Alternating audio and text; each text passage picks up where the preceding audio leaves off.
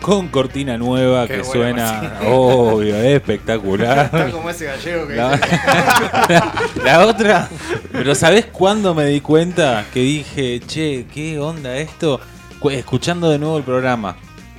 Eh, yo me voy, lo escucho, lo, lo- lo paso de nuevo todo a texto y lo leo. Si no me entretiene como libro, es que no sirve.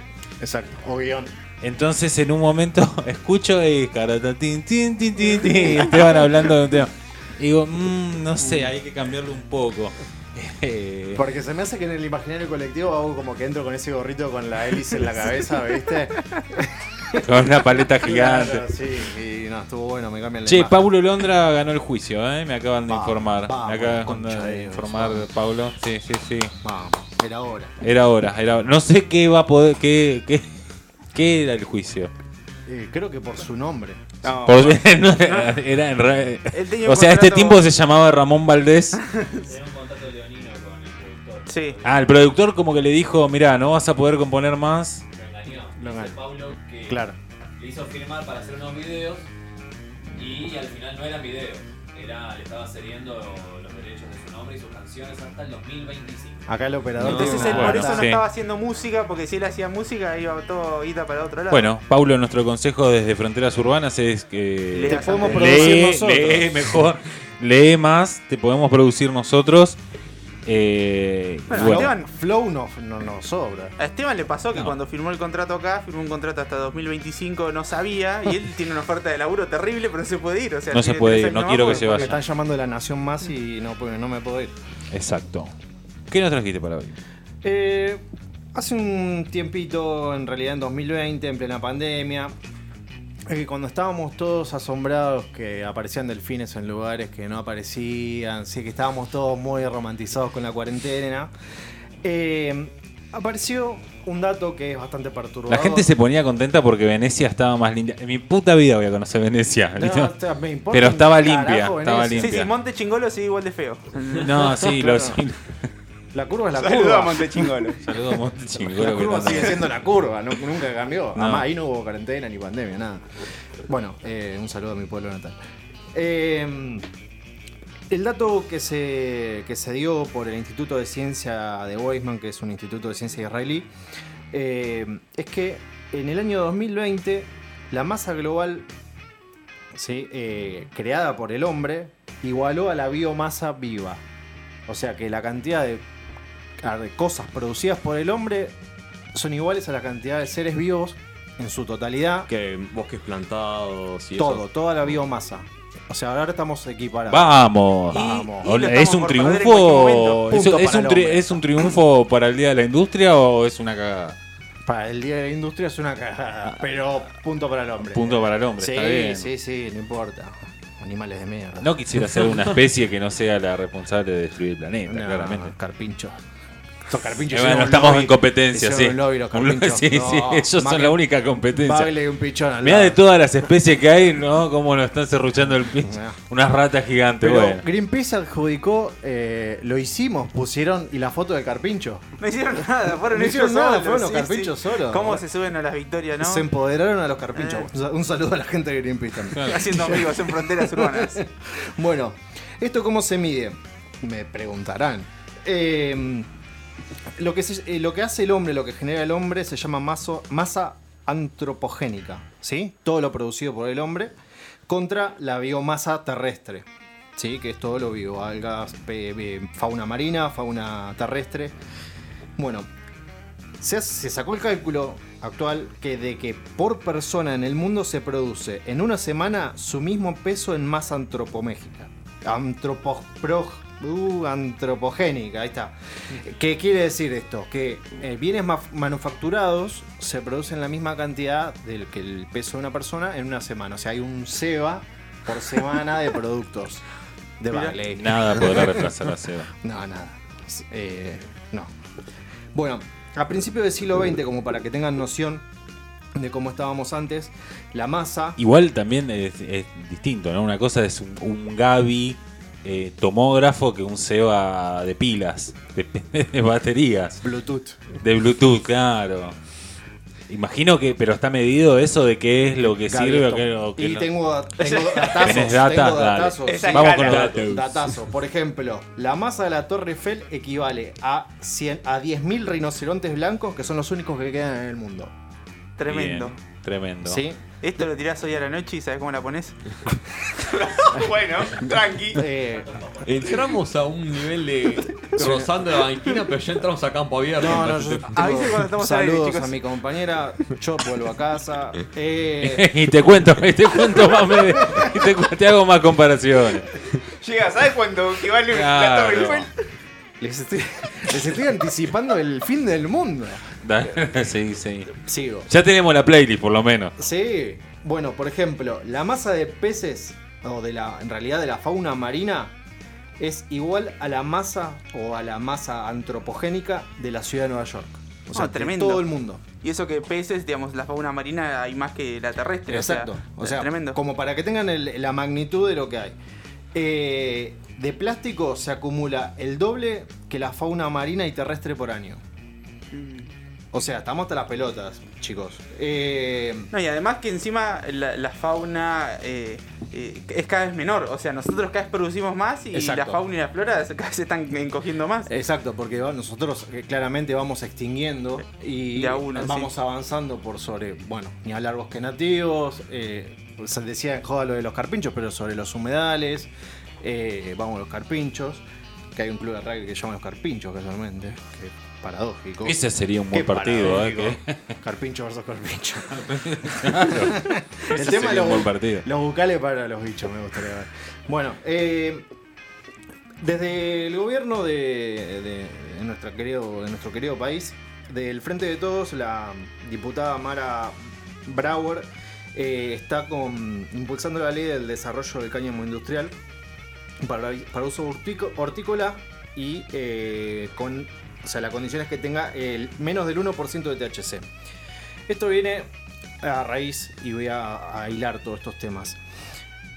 Eh, del hecho de producir conscientemente, ¿no? Yo todos estos datos que les tiraba de que en 2020 equiparamos con bienes, eh, con infraestructura, con construcciones, con productos, con todo tipo de basura, con plásticos, a la biomasa, o sea, lo que es la, parte viva de nuestro planeta. Eh, hay un lado B, pero estamos en un punto quiebre, me parece, un punto de inflexión donde hay que empezar a pensar cómo es que producimos y cómo eh, generamos y de qué manera generamos las cosas. Eh, el tema del cáñamo no es un tema menor porque suplanta al plástico básicamente. O sea, el cáñamo se puede usar como un plástico, es un bioplástico. Eh, un biopolímero en realidad, plástico lo digo de forma genérica, pero es un biopolímero como la porque tiene alto grado de celulosa. Alrededor del 70%. Es la planta que más celulosa tiene. Eh, además de eso, el cáñamo lo que hace es un eh, fitorremediador de suelos. O sea que eh, en Chernobyl se está plantando cáñamo para que absorba la radiación de la tierra. Se usa para recuperar suelos degradados.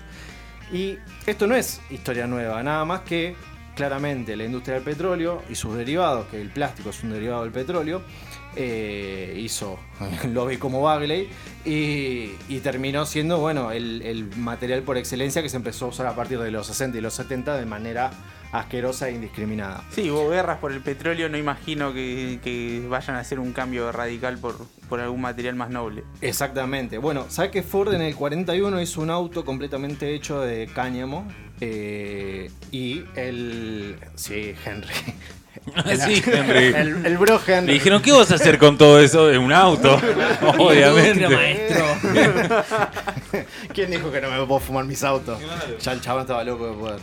Eh, pero bueno, como para que tengan noción, un plástico normal de una botella, eh, que es plástico que- de- denominado PET, eh, tarda 450 años en degradarse, cuando un plástico hecho con cáñamo tarda 6 meses. No sé si lo vas a decir, pero la dictadura militar acá, en el marco de, la guerra contra las drogas, prohibió la industria del cáñamo. Exactamente, es una, en realidad replicó una ley que viene del 31. Y le, y le metió ¿Lo estabas por decir? No, pero Seba me aportó algo porque tenemos un feedback así Ahí. San Bonifaciano. ¿eh? Allá eh, también el, el amigo. Eh, No, sabes que hubo un lobby grande en Estados Unidos en el 37, perdón, no en el 31, de la empresa DuPont, de la familia DuPont. Sí. Que- Me están pisando el negocio. Exactamente. Eh, DuPont tiene la patente de un montón de tipos de plásticos industriales y hacen fortuna. El teflón, eh, el grilón y un montón de plásticos con aplicaciones industriales eh, son patentados por DuPont. Entonces impulsaron la ley en el 37 para la prohibición del cultivo de cáñamo. Eh, Cabe destacar que con el cáñamo se pueden hacer textiles, se puede hacer papel, se puede hacer plástico, se puede hacer combustible, es un superalimento, se puede usar como alimento para, mm, para la agricultura. Eh, o sea, lo que estamos, ojalá la ley salga, yo creo que sí, eh, pero me parece que eh, data de una hipocresía y un interés Bueno, intentamos unir un poco las piezas, ¿no? Quizá un poco tirado del pelo, quizás no. Esta semana hubo algunas repercusiones. Ah, ¿Ibas es. a eso? Bien, dale, dale, seguí. Como, ¿qué, Perdón. qué lectura que hay en el estudio? Eh, ¿Para, qué, ¿Para qué hacemos la columna? Nos miramos y ya está. Ya está. Eh, sí, justamente, María Eugenia Vidal hizo unos comentarios esta semana, creo que ibas a eso, eh, sobre el consumo de, de marihuana y nada, parece que por un tema geográfico en un lado está bien y en un lado está mal. Eh, pero bueno, si estás en Palermo todo bien. Está mal en todos lados. Entonces- bueno, Auspicia la iglesia. pero no sé si vieron que estuvo elegante con Feynman. Eh, eh, lo sacó a pasear. eh, porque Feynman nunca entendió que la marihuana. O sea, él le hablaba de que estuvo en cosas jodidas. Y entonces le dice, ah, bueno, como que saliste de la marihuana. Dice, no, no tiene nada que ver eso. Yo No, no, no, no. no, no, nunca entendió nada, pero bueno, no importa, pobre muchacho. Sí, olvídate. El charuto. Eh, pero bueno, más allá de eso, eh, y de que bueno, que cada uno obviamente puede aportar dentro de hacer su granito de arena, eh, hay, la realidad es que hay cuatro contaminadores monstruosos en el mundo que si se dejaran de joder y adoptaran un par de, eh, de estas prácticas eh, conscientes, como por ejemplo reemplazar el plástico por cáñamo, que es China, la Unión Europea y de la Unión Europea hay que resaltar y que a mí me sorprendió, Alemania es eh, uno de los mayores contaminantes, eh, Rusia y Estados Unidos. Son los cuatro que generan el 80% de la contaminación mundial. Ahora, te dicen el cuento de la vida del tipo clase media alemana. Y es un sueño, y es un matrimonio con dos autos, En con una casa propia, todo. Pero contaminan. Sí, sí, es, un- A mansalva. es el mayor contaminador de la Unión, de la Unión Europea. ¿Sabes lo que está pasando? Sobre todo en la Unión Europea, eh, hace poco también pasó en Bélgica, que ahora entraban como una onda de que, bueno, que la energía nuclear está mal, pero hay todo un debate sobre la energía nuclear, porque no es que, bueno, sale energía nuclear, entra, no sé, paneles solares, molino de de viento. No, hay una potencia que desarrolla la energía nuclear que no alcanzan las energías renovables, ¿y qué hacen? La reemplazan por centrales de- de- de- de gas. Claro. Y es como. Y es una cagada más para ellos también por una cuestión política, porque el, el único que le puede llegar a vender gas es Rusia, por digamos, por las cañerías que está haciendo, o por los, por los barcos a Qatar. Y que son casi ahora como dos enemigos políticos para ellos. Es decir, Claro. entraron en un teje-maneje. Y bueno, yo creo que.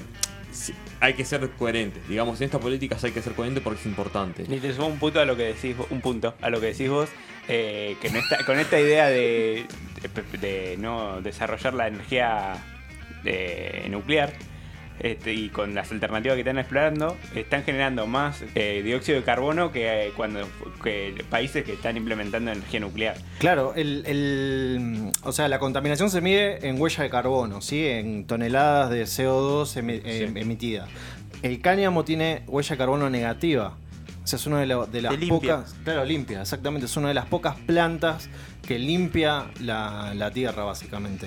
Eh, bueno, hay un libro que se llama De la cuna a la cuna, ya metiendo un poquito más en la parte del diseño, que es por ahí más mi palo, eh, que lo que plantea es, esto es 2002, estamos hablando que se empezó a hablar, esto y 20 años atrás.